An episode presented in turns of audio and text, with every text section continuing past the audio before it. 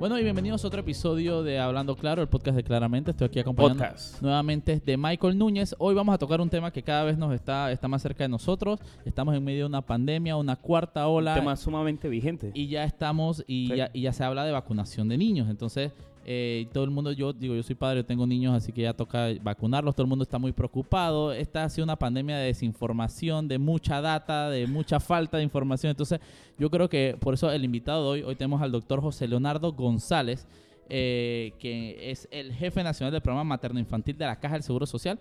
Recordemos que la Caja del Seguro Social junto con el Ministerio de Salud son, parte del equipo. No solo parte del equipo, son, son el equipo. El, caballito de, batalla en esta pandemia. Así que vamos a conversar. Asbel, mándanos al doctor. Vamos a estar conversando con el doctor. Aquí ya podemos, ya tenemos al doctor eh, sobre todos los riesgos que implican, por qué es bueno, qué hay que hacer, cómo es el proceso. Estamos Vamos a pensar que nuestros, eh, iba a decir radio escuchas, nuestros podcast escuchas, están, están en cero. Podcasteros. Bienvenido, doctor. Eh, cuéntenos un poco eh, cómo va este proceso. Eh, sabemos que ya empezó inicialmente con, empezó con niños que tenían algún tipo de enfermedades y ya se está vacunando todo el mundo. Se abrió literalmente a niños de 5 años en adelante ya. ¿Cómo ha sido este proceso? Eh, ha, superado las, ha llenado las expectativas que tenían ustedes? Por supuesto, estamos muy contentos seamos uno de los países pioneros en la región centroamericana en iniciar la vacunación en la población pediátrica de 5 a 11 años. Esto es bien importante porque independientemente de las estrategias que otros países han utilizado, Panamá se convierte en el primer país de Centroamérica en utilizar los viales pediátricos que fueron estudiados en específico para esta población. El primer país centroamericano, entonces. Sí, por supuesto. Lo que ocurre es que otros países han utilizado viales de adultos haciendo dosificaciones y otros aspectos. Y bueno, hay otros países que también han recibido los viales pediátricos, pero nosotros somos uno de saltarlo. Okay. ¿Por qué?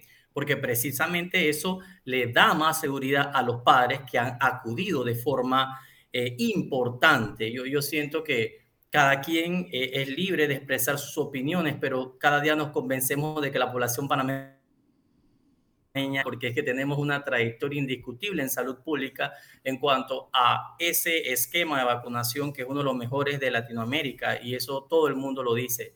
Eh, cuando otros países cinco o seis años después incluyen vacunas dentro de sus esquemas nacionales, siempre la delantera y eso es bien importante decirlo hay una cultura de la vacunación en Panamá. Por supuesto. No, solo con el tema de COVID. no ha habido rechazo entonces. Hay una cultura de la vacunación. Los padres somos muy responsables y sabemos los beneficios que tiene la vacunación.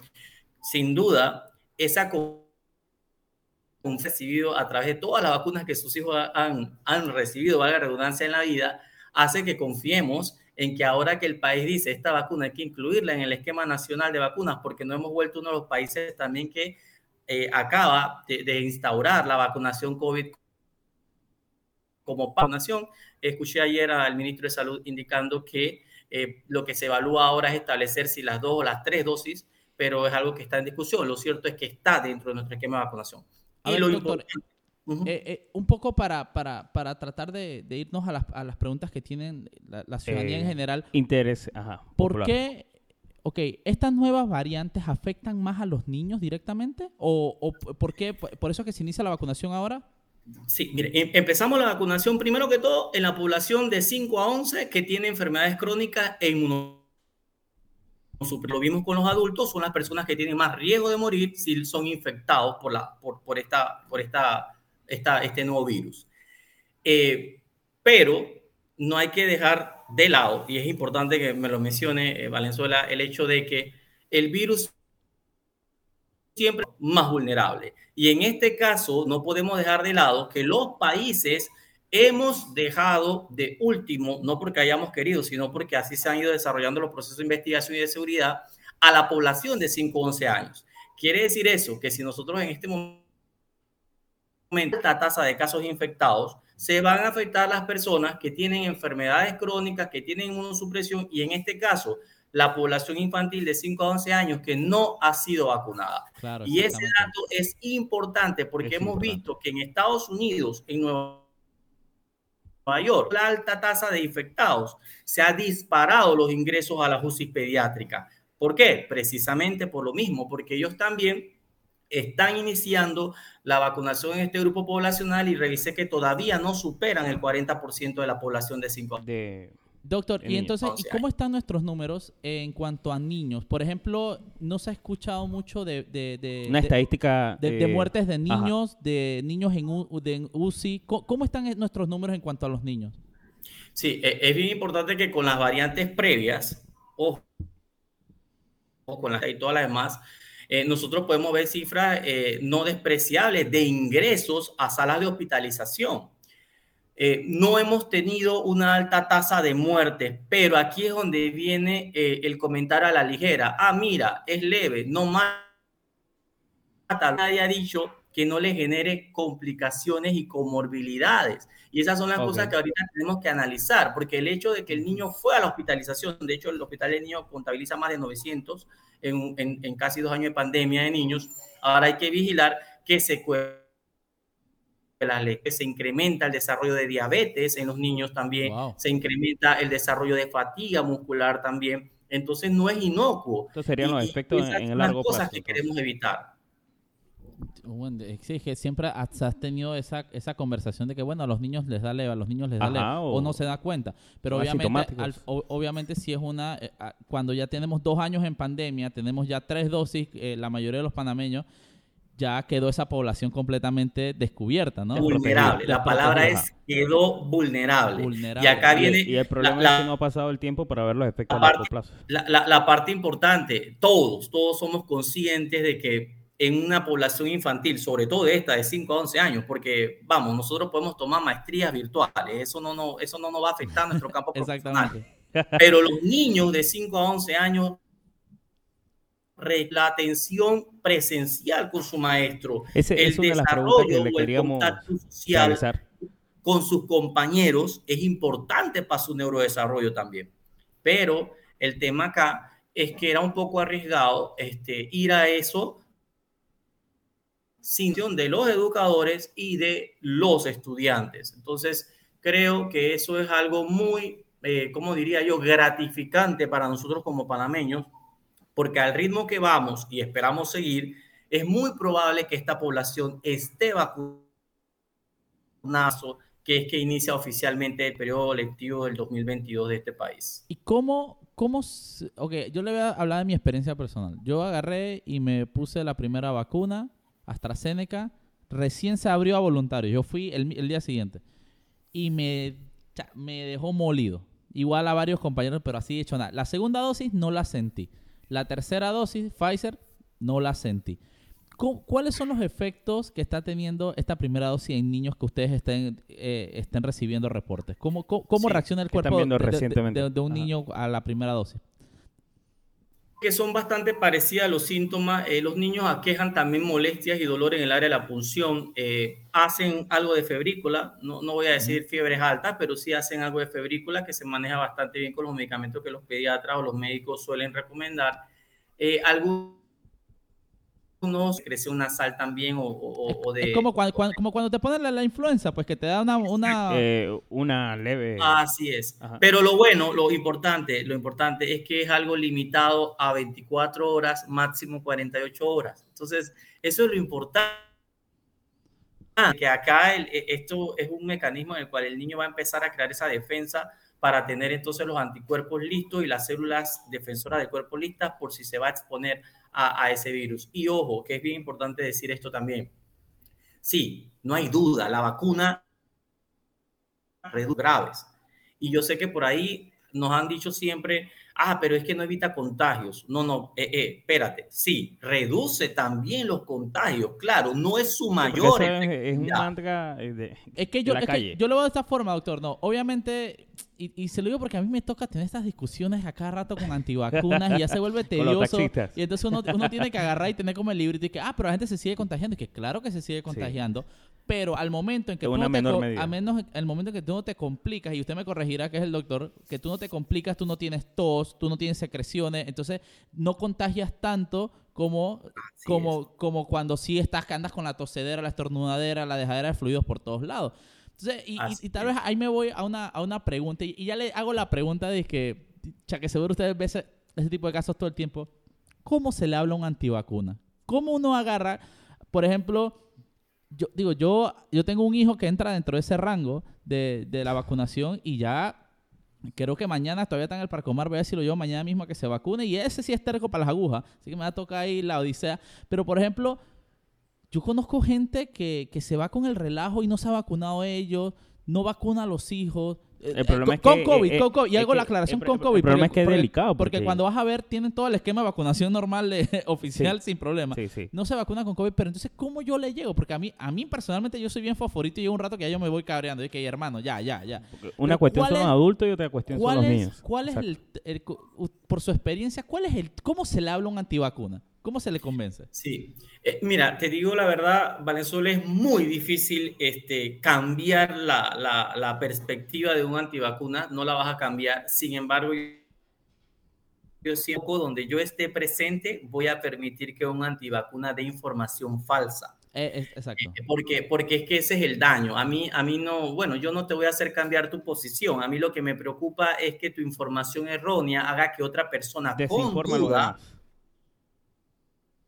se equivoque a la hora de tomar la decisión. Entonces, más bien es contraponer las investigaciones, pero desde el momento que uno ve que te saca una investigación de otra persona que, wow, que, que no es ni siquiera un investigador, ya, uno sabe, ya uno sabe que... Fuente, Ariel 12. Que es para discutirla, pero eso sí, tampoco permitir que difunda información no adecuada. Y créame que todos los que estamos en redes y decimos, yo siempre he tenido que decir, no, mira, esto que está diciendo es falso, revisa esta otra información, pero entonces al final se vuelven hasta venden en forma que, que, es complicado. Ahorita yo estaba en un grupo casualmente, de hecho voy a hablar ahorita eso contigo para que lo sepan, pasando la data de, de, dónde vamos a vacunar este fin de semana. Eso es lo que, queríamos, eso es lo que queríamos saber. Que también es el dato que le, interesa a la gente. Yo me di cuenta del Parque Omar eh, porque estaba en el banco al frente y digo, wow, vi que había todo un poco de gente. Si, si una persona nos está escuchando ahorita y mañana quiere llevar a su hijo, ¿a dónde puede ir? En, todo el país. Bien, importante, voy a partir de dos principios. Eh, la vacunación oficialmente en población de 5 a 11 años comenzó el 7 de enero. Ajá. Oh, perfecto. ¿Okay? Para las personas con enfermedades crónicas y discapacidades. En ese sentido, la Caja de Seguro Social habilitó nueve centros a nivel de todo el país y siguen habilitados, porque hoy me preguntaron, ah, ¿o van a avanzar a la población general? ¿Y qué pasó con los que no hemos podido llevar los discapacitados? No, señores, los seguimos vacunando. Nadie ha dicho que ya no lo vamos, claro. vamos a avanzar. ¿Qué ocurrió? Una buena noticia. Hoy en la madrugada, si ustedes ven, el presidente, el, el país a través del presidente de la República recibió 60 mil dosis más. eso, eso nos permite ahora decirle a la población la buena noticia que después de la rueda de Seguro Social, de que estamos listos para mañana abrir el compás ya a la población sin riesgo. Pero ¿cómo lo vamos a hacer? Bastante parecido a como lo hicimos con los, con los adultos. Vamos a hacerlo por circuitos. Vamos a empezar a partir de mañana en el circuito 87 8. ¿Por qué? Se ha tomado la decisión, entiendo, por los expertos, tomando en consideración que son las áreas con las tasas de incidencia de infección más altas que tenemos en este momento. Con una densidad poblacional. Y una población alta. Entonces, para el 8.7 se va a habilitar Sojomol a partir de mañana. ah, ya se, llevar, se va a poder llevar los niños a Sojomol. Ah, brutal. Por supuesto, a partir de las 9, 5 de la tarde, mañana vamos a estar en Sojomol. Para la gente de Ancón y Betania se va a habilitar Alta Plaza Mall mañana de 9 a 5 eh, para la comunidad de acá de Ancón, Bellavista, que también corresponde al circuito 87, vamos a habilitar Alba 5 y la gente que reside en San Felipe, El Chorrillo, Caledonia, Curundú, va, van a ser vacunadas en la Escuela República de Chile. Esa sí va a estar en horario de 7 a 3. Y los del 8-7 va a estar también habilitado el Hotel El Panamá de 7 a 3. Para el circuito o militar para el área de San Francisco, el Parque Omar, que, es el, el, el, que más entonces. uno. Eh, para Río Abajo eh, se va a habilitar el colegio José Dolores Moscote, eh, para Parque Lefebvre también va, va a orientarse al José Dolores Moscote. La gente se le está invitando al Irving Saladino y los de Don Bosco vamos a estar en el IPT de Don Bosco también en horario de 7 a 3. Eso va a ser desde mañana 13 hasta el sábado, también se va a estar usando ese mismo horario y los hospitales privados que nos van el Hospital Paitilla y el Hospital Pacífica Salud. El orden es iniciar en estos circuitos. Me pregunta, ¿quiere decir gratuita, la vacunación es gratuita? Hago la pregunta ya que se ha circulado. Gratuita. La vacunación en este país es gratuita. Y hago la aclaración porque eh, eh, no, esto no es si tiene seguro o no tiene seguro. La vacunación es un tema de salud pública y eso es lo que tenemos que entender. Como es un tema de salud pública, lo que yo haga repercute en los demás, lo que yo deje de hacer repercute en mí también, pero en los demás también. Por eso es que este país es nación en ese tipo de situaciones. La vacuna es gratuita y en esta situación vamos a, a invitarlos pues a que a partir de mañana se apersonen a estos lugares que estamos mencionando para la ampliación ya a la población general. Buenísimo, buenísimo. Ya no hay excusa entonces. Ya, ya, está el calendario hecho. sí, literal, literal. Y, realmente es una tranquilidad para nosotros los padres también como poder saber que, que, que al final los hijos van creciendo dentro de esta pandemia y ya llega un punto en que, que bueno, ya, ya será cada vez más vulnerable. Ahora y, y, y algo que usted decía también tan importante, y a mí me tocó porque yo tengo un hijo en esa edad de primer grado, y le tocó primer grado en pandemia virtual y fue, que, ¿cómo le costó? Pues porque él estaba acostumbrado a sus amiguitos a estar y yo siento que en esa época yo, me, yo me acuerdo cuando tenía esa edad y era de que, ah, era tan eh, como los amigos, hay mucho aprendizaje didáctico. Y hay una generación completa que dos años. Sí, y realmente, realmente yo siento que este país no aguanta una, un año escolar más virtual. Nos va a pasar una factura muy grande y tal vez, tal vez si pudiera para terminar en, eh, profundizar un poco en eso. ¿Cómo se refleja en un niño esta virtualidad constante? Digo, se entienden las medidas que se han tenido que tomar porque una pandemia es una cosa completamente nueva para nuestra generación, pero ¿qué, afectaciones puede tener en un niño la virtualidad escolar? Sí, e, es bien importante porque como comenté, tenga un impacto negativo tan alto en la población más grande. Ejemplo, la educación virtual está sumamente comprobada en la, en la población universitaria, inclusive en la población de educación media, pero no en una población, en una educación preescolar y escolar. Eh, Primaria. Y, tampoco. Eh, nosotros sabemos que eh, al final los niños de esta edad todavía están haciendo conexiones nerviosas, como dice uno, esas neuronas se están ramificando para hacer un tipo de conexiones. Están cuajando. y el aprendizaje a esta edad que ellos reciben en la escuela no como le decía, esa interrelación social, ese, ese recreo de jugar. A ver, Valenzuela, ¿qué hacía tú en el recreo de los 15 minutos en la casa? Seguramente bajaba a abrir el refrigerador y comerse algo y ya. exacto. Ese era su recreo. era triste que cambiar, cambiar el iPad de Teams a Netflix. Y que no. exacto. Entonces, ese jugar, ese jugar en el cual ellos pudiesen eh, estar en el parque, eh, esa parte de, interactuar, de, ese tipo de juego recreativo, no solo sino también para el desarrollo motor.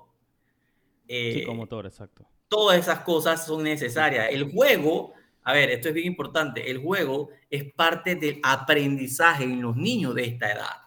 Y de hecho hay muchas estrategias de aprendizaje jugando, porque sabemos que así ellos pueden aprender mucho más rápido. Entonces, a ver, que ¿cómo lo vamos a hacer con todo lo que nos está ocurriendo? Como bien menciona, yo sé que son situaciones difíciles y es que aquí nadie está diciendo que eso no era lo mejor. Aquí estamos diciendo que hemos tenido que tomar decisiones duras. Completamente. pero, estamos hablando de vida o muerte, que es lo que tendríamos que, tomar en consideración y tratar de llegar a dónde? A este punto. Hoy en día, eh, y de hecho, de hecho les pido que hagan esa reflexión. Analicen cuántas personas cercanas a ustedes que ustedes han perdido ojalá hubiesen podido em, eh, cuidarse o, tener la oportunidad de vivir un mes más. Yo escucho historias por ahí, doctor, le faltó un mes más a mi hermano para, poder... Para que Entonces, esas son oportunidades que nosotros hoy en día podemos tener, gracias a Dios, por la ciencia, por los estudios. Y decirle a los papás, señores, nosotros, eh, a pesar de que Estados Unidos, creo que desde octubre del año pasado, inició lo que fue la vacunación en esta población pediátrica, hemos esperado que haya data más grande en nosotros. Eso es bien importante porque los científicos de este país son brillantes. Así que no es que nosotros estamos experimentando, no, no, al contrario. Hoy que hemos iniciado el 7 de enero la vacunación por la población pediátrica, hay estudios desde 3.000 niños que han sido evaluados y muchos otros más en los que se han visto los beneficios importantes. Se, también se, en esos estudios se pudo documentar que era una dosis menor la que requería esta población pediátrica. Ese dato es interesante. Es un tercio nada más de lo que recibe un adulto por dosis. Y por esa razón, eh, en los viales que tenemos para la población hasta 10 niños. Entonces, todo esto, todos estos estudios y todas estas dosis se hicieron para precisamente ver ese perfil de seguridad. No tomarlo a la ligera, eh, porque ahora tenemos un embate de una nueva variable que sabemos que probablemente la de mayor circulación en el país y va a encontrar a una población infantil que todavía no se ha vacunado. Entonces, cuidemos a nuestros niños eh, hasta, que, hasta, que, hasta que siempre, porque aquí el tema es que tenemos que seguir utilizando la medida de bioseguridad al regresar al colegio también, pero opcional que es la vacuna. Sí, y algo muy importante, un cuerpo vacunado resiste más a esta enfermedad y no se vuelve un caldo de cultivo para nuevas variantes. Que, que, que es algo, que es algo muy, muy importante. Eh, bueno, se evita, ¿no? Muchísimas gracias, doctor. Eh, gracias. Hay, son temas que hay que tocar y que y nosotros tenemos esta campaña constante de que la gente se vacune y que entienda. Creemos en la ciencia para absolutamente todo, pero de alguna forma hay momentos en que preferimos creerle a una cuenta con 10 seguidores en Twitter. o en TikTok. Así que bueno, eh, ya saben, es una vacuna segura. Eh, vamos a estar sacando extractos de esta entrevista, especialmente dónde son los centros de vacunación y los horarios de vacunación para los circuitos ahora en la ciudad capital. Eh, es muy importante eso. Señores, y, y y al final es esto, ¿cuánta gente no hubiera querido una semanita más para recibir, para tener esa dosis extra de defensa? Así que aprovechemos esta oportunidad. Ya, no, ya le ha salvado la vida a la humanidad varias veces con el polio, con, con muchas otras enfermedades.